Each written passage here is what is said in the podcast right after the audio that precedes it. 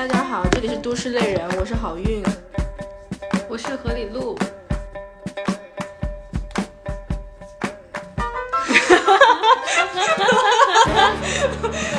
这还不错，然后能接着聊。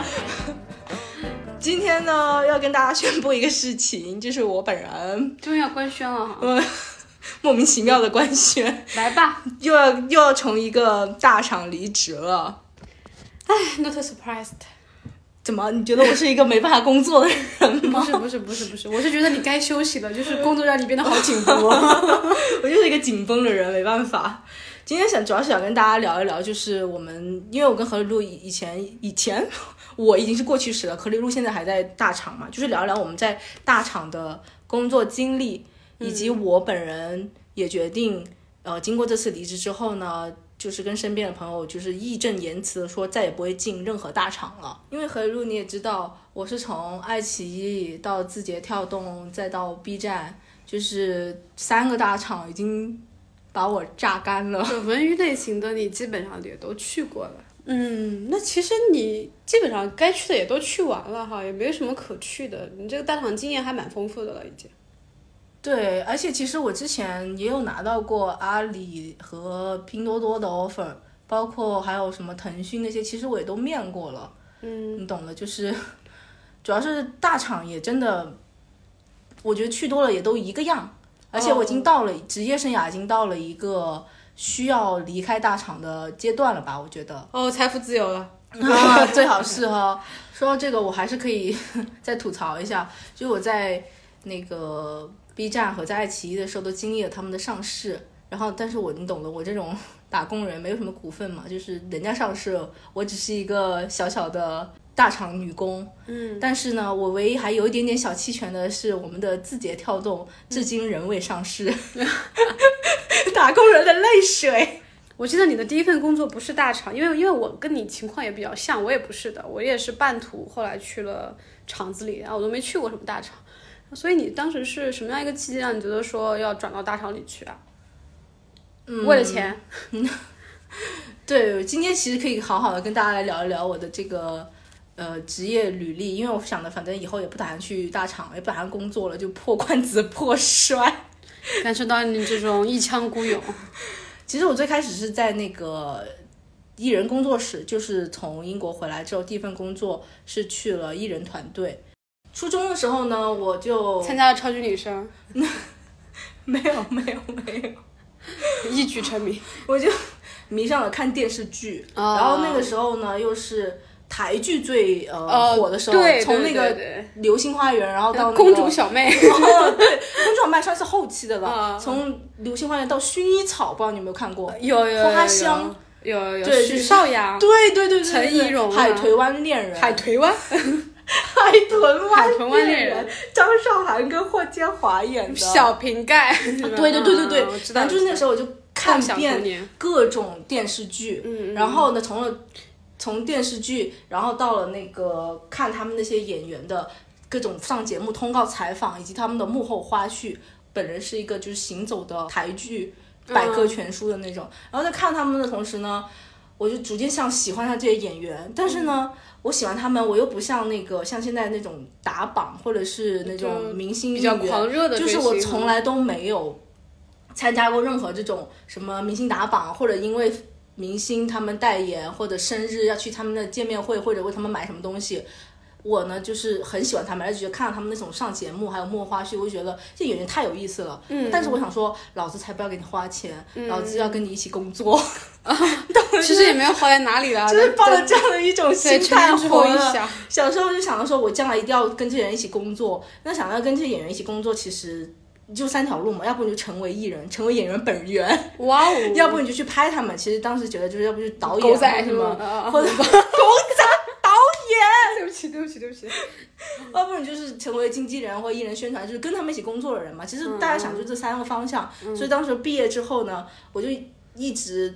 秉承了这个我小时候的梦想，就是毫不犹豫的加入了艺人团队。嗯嗯，但是就是进入了艺人团队之后，就发现呃，工作的那个实际和小时候的那个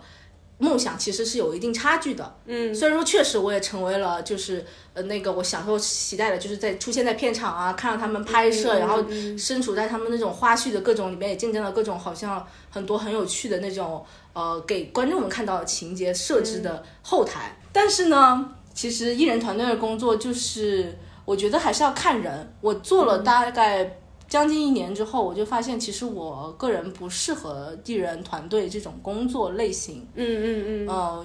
有一个很大的原因就是，我像我之前说过，我是一个非常紧绷的人。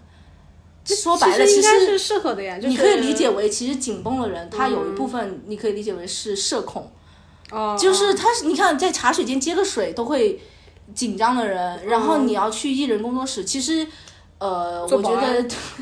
艺人团队 最重要一点就是要人来熟，会社交。嗯，说白了就是跟人打交道嘛。像我第一天工作，当时在艺人工作室，那是我第一份回国的工作，然后那时候人又很小，然后我第一天入职都没有去办公室或者什么的，我就直接去到了拍摄现场，然后就是谁都不认识，然后我就要第一次跟我的那个艺人见面，然后同时还有就是呃什么。艺人统筹啊，宣传啊，还有各种化妆师、摄影师以及制片人各种，我当时就像一个就是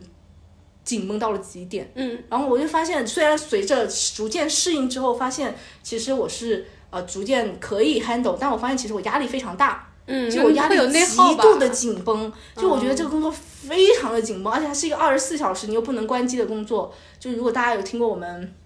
那个第二期去韩国旅游的节目的话，应该知道我的一些经历，不像那个何里路，他下班之后可以不看微信哦，就是大家也不要跟我学，我这个人，就是我就发现我是二十四小时都要看微信，而且我非常的崩溃在那段工作的时间里面，然后与之同时呢，我很累的同时，我的那个钱又非常少。哎，主要还是钱少嗯！说白了就是，其实因为艺人工作室，一他本来作为那个行业经艺人经济，他钱就是很少。第二，我又是刚入行的小朋友嘛，就是工资真的少的可怜。嗯，然后当时我就觉得这样下去不行。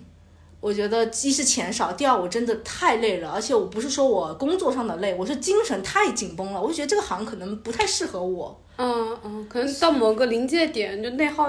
就精神内耗太大了。对，所以那个时候我就开始想说，因为我那时候同龄的朋友有很多人去大厂嘛，然后我就发现其实大厂他们整个那个收入水平还有工作的流程跟我们是完全不一样的。对的，因为艺人行业说实话说就没有那么规范。他可能不用怎么样打卡啊，然后经常你在外面跑嘛，像我可能半个月都在出差啊什么的。对。但是，呃，你的收入其实也非常的，嗯，没有保障。对，刚毕业几年的时候是这样子。对，嗯嗯。所以说，其实你也是当时出于发展，或者说包括说这个前途加那个前途，就是选择了去大厂。其实并不是很适合这个工作，然后我就希望去到一个更规范的这种。互联网，然后大厂里面去工作，就按照什么所谓的什么职业经理人的路径去走，是不是更合适一些？嗯，那你后来就是当时对大厂的选择，主要最看重的是哪些点呢？因为大厂也很多嘛，其实而且而且说真的，现在年轻人就是选择工作的话，大厂肯定是一个绕不过去的选项嘛，它门槛也会越来越高。所以你当时转到大厂的时候是怎么去筛筛选，或者说怎么投？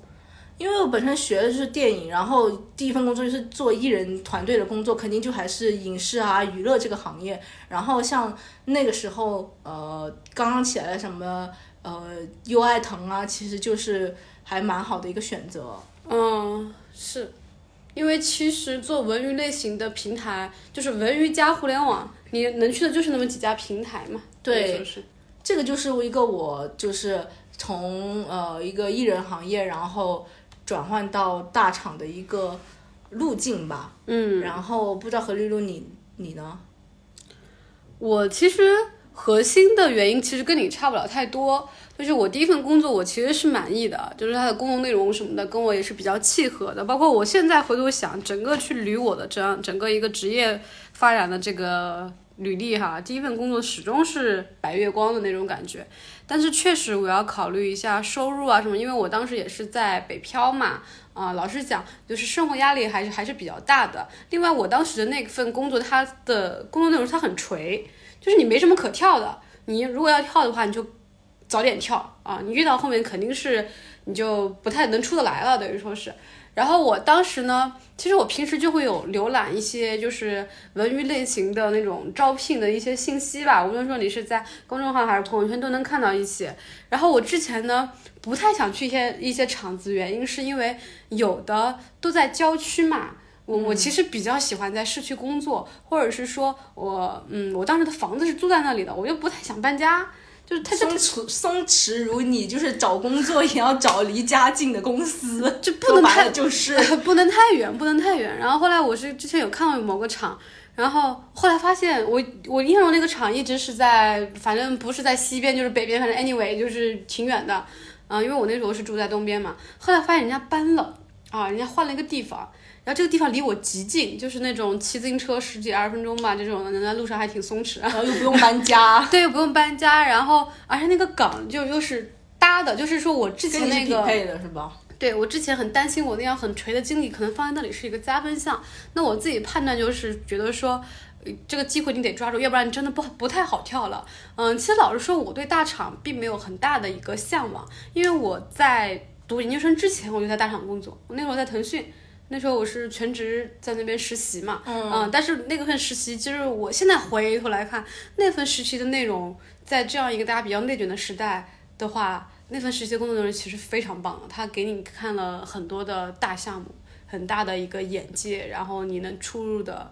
哎，就是俗气一点说吧，你能出入的场合，你能接触到的项目的量级都还是比较比较 fancy、比较大的。可能我之后很多的工作还还不如这种，就是如果说一定要从这个维度评判的话，所以我本身对大厂并不是说有多么多么迷恋，也也不是这个样子的。我只是不希望自己在一个地方陷死了，就是拓展自己的职业道路。对对对，然后刚好公司又离自己家近。呃，对，你你自己家近这个确实是加分项。反正 anyway，然后就就就去的嘛。然后其实你进到这个大厂之后。呃，刚开始会有点不适应，但是后来也也也适应了，因为，呃，怎么说呢，就是，呃，大厂也有大厂的这样的一个一一个一个工作模式吧。其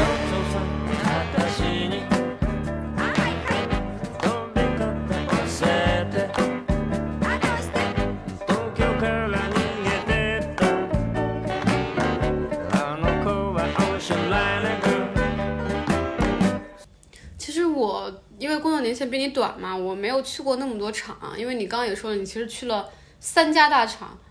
一个人的人生中能去那么多大厂，其实也蛮难得的。然后我不知道你怎么看待这三家大厂的区别，因为不同环境还是挺有不同的风格的。比如说我们广泛的认知里啊，大家对字节可能印象中哈，就是还是会比较的辛苦，比较累。但是我不知道实际情况是不是这个样子的。你能不能给我们分析一下这三家大厂的各自的特点，或者是说在那边工作的好处和相对来说没那么完美的地方？嗯，呃，首先我要说，就是我在 B 站待的时间其实比较短，因为这是我最后一站了嘛。然后当时说实话，我你懂了，就是心也倦了，身心皆疲。其实我待的时间不太长，泪也干了。然后我在爱奇艺呢是待了快两年。然后在字节跳动呢是待了两年多，嗯，所以其实这样看，其实，在字节跳动的时间是最长的，嗯。然后 综合这三个平台呢，其实我后来想了一想，我们虽然都说大厂大厂就叫互联网的公司嘛，我后来认真反思了一下这三家公司，包括我以前在面试的时候，我也会去想说我过往的工作经历。其实我觉得，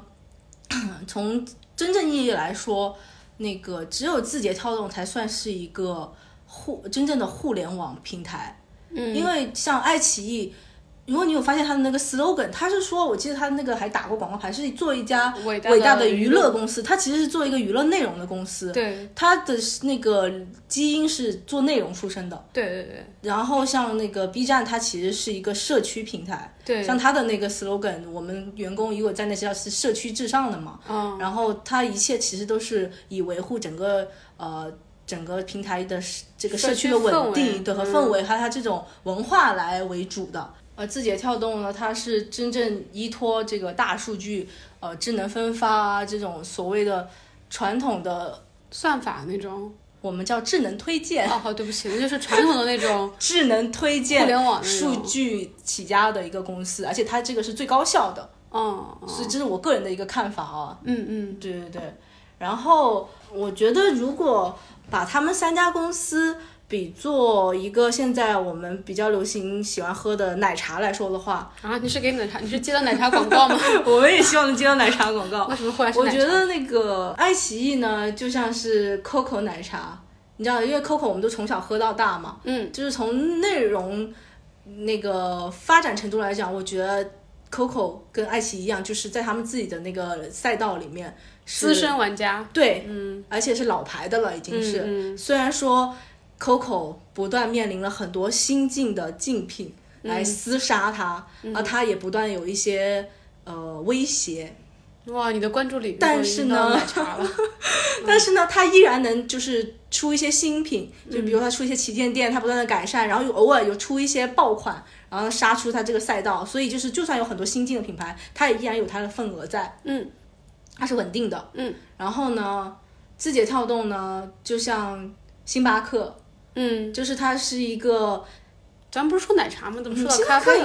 对，奶茶、咖啊啡都一样嘛，饮品、啊饮品好不好？字节跳动呢，就像星巴克，就是很多人会吐槽它，嗯，然后呢，很多喝精品咖啡的人也不会喝星巴克，他就说星巴克其实根本不是一个能真正喜欢喝咖啡的人会去的地方嘛。嗯，但它作为一个国际化的连锁，它其实在整个运营上，在整个专业度上是非常的规范，对规范的，而且高级的。嗯，规范且盘子大，对，就是无法撼动的。就算有很多各种奇怪的新兴的品牌来，而且也不断有人在吐槽它，嗯，但是呢，它依然在那里，而且它的规范就是这么稳，不会有人撼动得了它。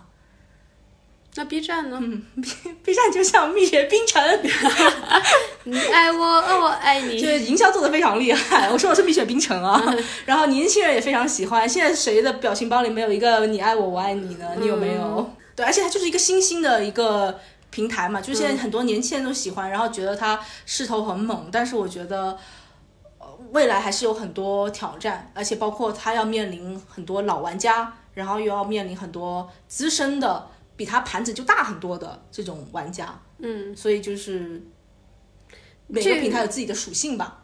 呃，刚刚聊的是一些比较宏观的层面嘛，那你在实际的工作中，在这三家大厂中，会不会有一些比较个人的一些体验想要分享给大家？比如说在这家公司工作的一些呃优点啊，和一些让你觉得不太舒服的地方。嗯，我觉得，呃，如果说面对就是可能应届生，或者说现在想要跳槽的朋友们，他如果还想要去大厂的话，我会觉得。我会毫不犹豫的推荐他去字节跳动，嗯相信何六六你也知道了，因为就是我一直近半年一直在跟你说，字节跳动是我个人认为的，呃，中国互联网中最好的大厂之一啊。啊啊之一，而且也是最推荐。如果你要去大厂的同学的话，那就去就一毕业就去是吧？如果有。这个机会，对，如果你要嗯选择大厂这条路的话，是这样说。嗯是是，如果选择这条路的话，就是说白了，就是要去去最好的。那为什么我认为它是最好的呢？当然不呃，并如果很多人会说，那如果既然这么好，你当初为什么要离开？就其实每个平台难免工作肯定还是会有一些问题，包括我当时在工作的时候也有很多生不如死的时候，嗯，以及如果不是有遇到了瓶颈，肯定也不会离选择离开去另外一个平台嘛。但现在回过头来，我理性的思考，还是觉得，呃，字节它是一个，呃，能够快速的帮你养成一套做事的方法的一个公司。嗯嗯，那具体是是指哪些呢？比如说你说到就是给大家养成一个工作方法、工作习惯这一块儿，嗯，我觉得快速响应。对这个一直是我说，就包括我们之前也有说，就是字节它那个办公软件飞书嘛，就是它有各种加急的功能啊，这些都不说了。然后它还有从各个业务线，包括行政啊、IT 啊什么，二十四小时同学会给你解决问题啊什么的，这种就是比较直观的一些那个感受了。呃，这是一个挺好的学习方法，就是说大厂，因为它是比较结果导向的，而且它是用数字说话的，所以其实你进去之后，你会养成一个也是结果导向，同时是用数据来说事实的一个这样的一个做事和思路的这个呃过程嘛，对不对？但我觉得呢，字节尤为明显。嗯就举个例子来说了好了，就是我当我在字节那两年，我就是从一个小白，其实本来我不是一个小白了，因为我当时也工作好几年了，然后在爱奇艺也工作过了。但是我在里面就会发现，原来一个平台、一个产品，它为了用户的什么留存啊、呃获取和用户的唤醒，它是有这么多途径和方式的。然后通过这不同的途径，它是有非常严格的一套方法论的。这都不是说啊，我说就谁是谁，就我说是 A 就 A，我说是 B 就 B，而是它是靠这个数字。就是它是有一个非常直观的那个论据给你对，支撑这个论据。最简单来说就是，比如说我们做一档节目，像现在所有东西都在做节目嘛，所有平台、所有的公司在做节目或者做电影、做一个作品。那我做这个节目，我我我可以直观的知道，就是我这这一期邀请谁和我下一期邀请谁来，这两期的拉新效果有是怎么样的，是明确要知道的。我们就然后我们知道之后，我们可能下期就马上改版。或者是马上邀请谁，或者是哪个类型的，我们是有非常明确的一个逻辑在的，而不是说凭主观的喜好或者做简单的抽样调查。我们都是看就是这个数字，这一期我们拉新了十个人，下一期我们拉新了八个人，然后就是摆在那里，你少了两个，那你就是比较差。嗯，就是数据的一个结果，然后可以让你快速去调整。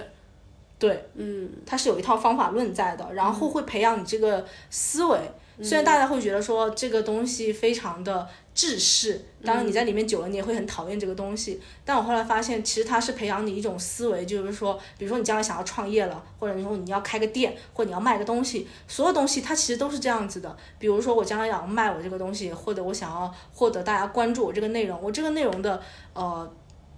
获取一个用户的成本是获客是多少？嗯其实就非常直观，你必须要有这样的思路在。嗯，对，然后所谓我们很简以前总讨论什么 ROI 啊，这种都是比较粗暴了，然后还有什么。呃，那个 LTV 啊，什么就是一个用户的那种 CTR 啊，GMV 啊，对，就各种。虽然大家有一段时间都在讨论说大厂这个黑化，还有就所谓的缩写，好像是在秀一种优越感，或者说是莫名其妙的一种大厂的正不说人话的那种感觉。对，但是嗯其实这个是因为你在这个长期沉浸在这个方法论里面，这个思路里，就我们统一了这个话术之后，能快速的推进这个项目。是，其实你在那个环境下，你这些名词真的是脱口而出的，因为就是大家都在那个语境下嘛，也对是为了方便推进工作。其实很多行业都有黑话。而且你对这个呃，在这个文化里沉浸的越久，你对这种所谓的这个什么呃单个用户获得的成本啊，这个单个渠道获得的成本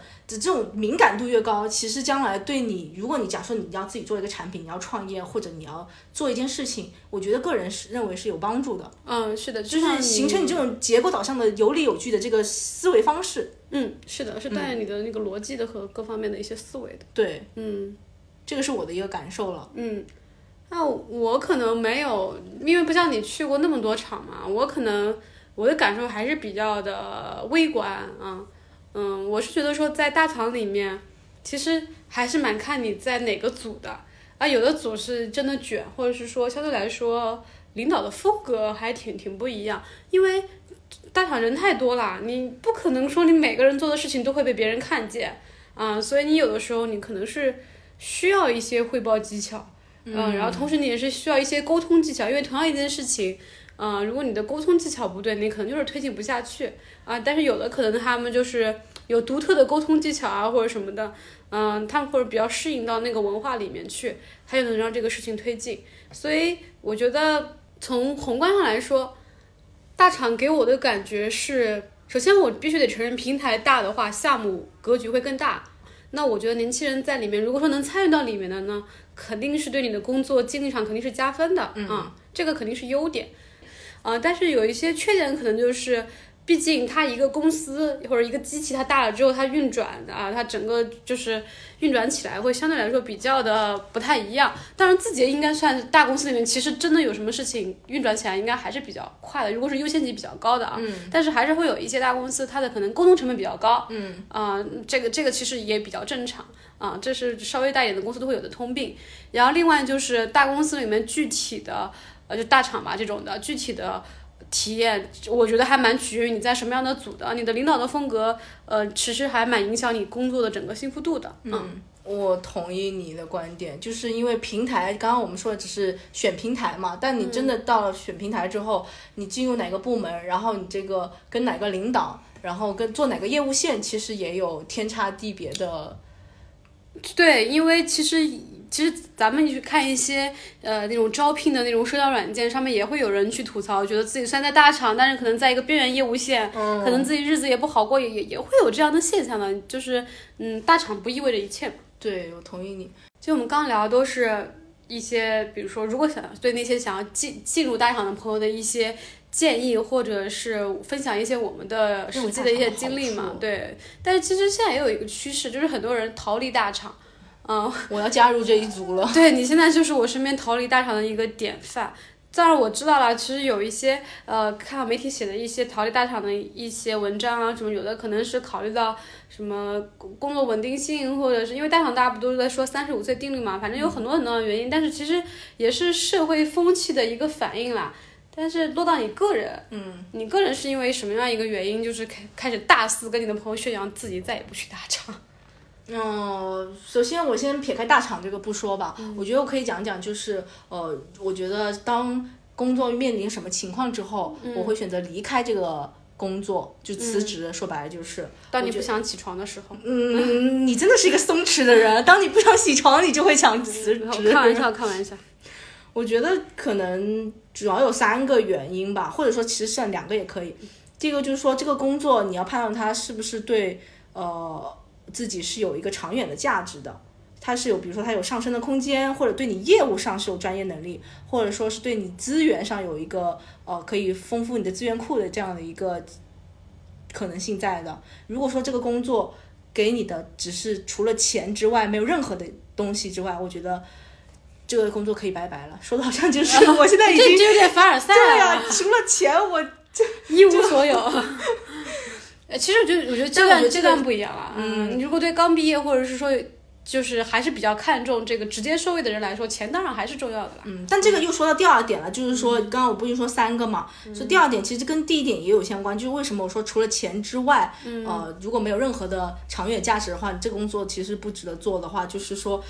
第三第二个原因就是我觉得这个工作投入回报率要高。那其实说白了就是，我认为这个工作除了钱之外，没有给我任何意义。可能就是他给我的钱还不够高啊，对，还没让你闭嘴。是是，这是不是也是一个蛮神奇的理论？就我觉得他给我这点钱，好像我觉得可能是符合我水平的。嗯。但我觉得除了这些东西之外，没有任何意义，所以我也不想拿这份钱。嗯。但他如果给了我很多的钱，那我的我可能我每做一个东西，我的投入和产出是极高的。嗯。那我可能也会为了钱留下。因为我觉得所，其实我们大部分在大厂打工的都市类人，其实投入产出比都是不对等的。我因为我觉得作为资本家来说，他虽然看上去给你福利很好，就大厂的福利好，薪资也普遍比那种平均普通的行业比较高嘛。嗯，其实他是在尽一切的可能来压榨你。那这个东西是这个东西是市场劳劳劳动的本质。对，所以我们不可能，一般我们一般我们付出的东西肯定都是回报率都没法对等的。我觉得，就是说，如果恰好有一个职位是对方，他就喜欢我，他给我一个极高的投资回报率，那我可能也会为了钱留下。但我觉得这个是一个不太可能的事，所以我觉得这个也可以算他一个理由，也可以算他一个不存在的一个东西吧。嗯嗯。那撇开这两个收入的和长远价值的来说，我觉得还有一个就是。你是不是认可你现在工作这个领导？说白了是这个领导是不是你要跟的人？嗯，这个其实挺重要的，尤其是到已经工作了几年之后，你选对领导很重要。对，因为比如说你现在这个平台很烂，你现在做这个业务线，你知道你们必死，或者你觉得你做这个项目真的很。根本起不来，那钱又少，但你觉得你这个领导将来能成大事，或者说他很有领导的魅力，然后你也认可他做事的方式，比如说将来认可你，对，然后将来这个业务倒了，这个公司垮了，他去哪，你跟着他去哪，他带着你去哪都可以，或者哪怕你们一起创业都可以，但是要有这样的一个领导在，他是你现在的领导。那你认可他，那你们两个一起做一盆屎，我觉得 将来也有可能的，因为你们是有一个革命情谊在的。嗯嗯。但是如果你也不认可你现在的领导或者你领导做的事情，然后呢，你也觉得你现在自己做的事情没有一个长远价值的话，我觉得，呃，这个工作可能就是要离开了，嗯，就是要考虑要离开了。就就就也别浪费时间了，就是赶快想清楚，然后去寻找真正适合你的机会吧。对，然后又回到我本身来说的话，我现在又是决定要离开大厂嘛，嗯，因为我觉得我也到了 一个 二十六七八的年龄了，我觉得，因为你知道大厂都有一个三十五岁的定律，嗯，对，其实还是有的吧，应该。我觉得是到了一个差不多，我的薪资可能就算我再跳槽，可能也就再涨个几千块。因为我其实说白了，就是我虽然工作经历有这么几个大厂的经历，然后我自认我专业度也够，但是我说还是没有达到一个总监级别。嗯嗯。所以呢，我再怎么跳，除非我达到一个总监的级别，可能领导一个十几人的团队，我才会有个质的飞跃。不然的话，我觉得大厂对我来说已经够了。我的资历、我的想要吸取的专业度和我的资源，我要有都有了，但我没有的呢，我觉得我也拿不到。因为我非常清楚，我不是一个，呃，能在大厂成为领导的人。嗯，第一是我不是那种喜欢领导别人的人。嗯，然后我在大厂里，我也从来没有想到过说要去领导别人，或者说成为一个呃 leader 啊，然后去布置任务的那种。我好像就天生是一个紧绷的人。紧绷的人也可以成为领导，只是说你自己不太追求这个对我个人不太追求。然后同时呢，我因为在大厂也待久了嘛。我觉得虽然工作内容每换一次还是有不同，然后每天也有很多挑战，但我真的觉得我们不论做什么，但你只要在大厂里，其实说白了就是一个牙刷女工，螺丝钉。我每天我就跟我爸讲，我觉得我们每天都是在制造那个牙刷，嗯，然后呃上面说要换一个型号，我们就给他就是换一个别的刷毛，然后或者怎么样，就永远只是一个牙刷女工。我觉得我到了一个希望可以去。做一些自己内容的阶段了，嗯，因为你再说白了，你在大厂你做的再好的项目，像你刚刚说的，有一些很好的量级的项目，确实还有一些，比如说你邀请过哪些知名的人士啊，或者你上了多少个热搜啊，这个东西传播率有多高，曝光率有多高，但是说白了，这东西。你说，啊，我做过这个项目，但其实回归到本质，也是因为你在这个平台，这个是一个平台的项目，并不是你本人的平台的加持。对你只有离开了这个平台，你自己做一个内容，永远不会被别人拿走的。嗯，那才是真正属于你自己的内容。嗯，对。所以我觉得，不如在大厂淘汰我之前，我先淘汰大厂，把主动权握在自己的手上。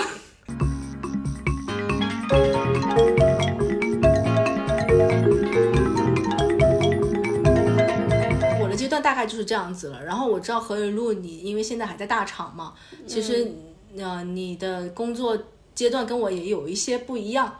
不知道你呃现在在大厂的感受怎么样，以及你接下来会 继续待在大厂多少年呢？那我现在在大厂，目前可能还是还是可以接着待。但你说未来的话，嗯，我觉得我还是一个比较想要 open 一点的选择吧。因为老实说，我觉得，我觉得。看工作机会，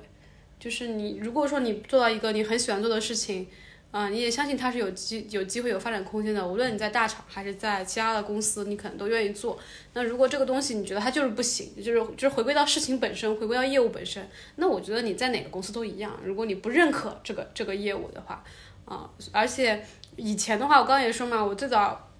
从传统公司，然后去跳大厂，我 那个时候有一个因素是看搬家啊什么的那种。松弛如你啊，就是会有一个因素。但是我现在到这个阶段的话，嗯，其实我会觉得我接下来还是就不会太考虑这方面了。然后我现在可能还没到这个 dead end 的这个这样的一个呃地步，但是也快了，所以就觉得说之后的工作呃还是。还是想要再去冲一冲吧，大概是这样的。所以以后会不会离开大厂，有这种可能性，但是具体情况也得到时候再说了。你今天下午怎么突然发愤图强了？我记得 之前你还给我吐槽过，你也觉得说现在在大厂工作其实没有什么呃发展空间了。嗯。但是呢，你因为懒得搬家，所以呢也成为你一个懒得换工作的原因。因为其实。凭你的资历，我相信其实如果你要跳更好的大厂，你也完全可以的。然后是吗？但是松弛如你啊，依然是因为搬家太麻烦，然后也选择了继续先做一下再看看。呃，就是首先我觉得，呃，大家简历上还还是要尽量连贯嘛，就除非你特别牛逼，要不然的话你太跳的话哈，嗯，你尤其是你到一个新的领域，因为我之前真的有尝试过，完全在一个，因为我在一个新的城市，谁都不认识你，然后你做的东西你只能跟他说个大概，他也没没没没没感知没概念，你要重新推敲你自己，其实是一个比较难难的过程。我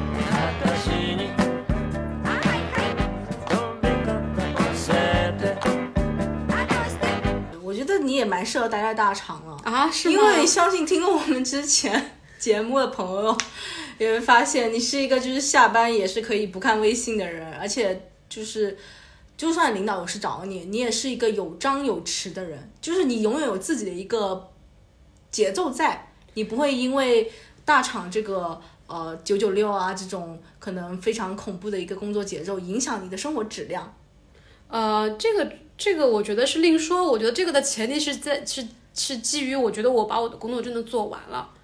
就是如果你在任何时候你来 challenge 我，或者是你来 Q 我的话，我可以就是回答你的问题，我自己是问心无愧的。我知道，哦我知道，当然是这样。但是作为我一个紧绷的来说，我就很，虽然我跟你一样也是问心无愧的，但是我就很讨厌一个被 challenge 啊，以及下班的时候会被骚扰的一个人，然后我就会又产生紧绷感，你懂吗？我就会陷入这个循环中，我就成为这个九九六中紧张的一环。所以我觉得改天九啊，六本六，改天我们请何里路来给我们专门开一期，讲讲如何成为松弛教。就脸皮够厚。好，那今天的节目要不就先这样子了。好的好的，那就跟各位 say goodbye。何里路已经快要睡着了，因为他昨天去打麻将，打到了四点多。哎呀，周末嘛。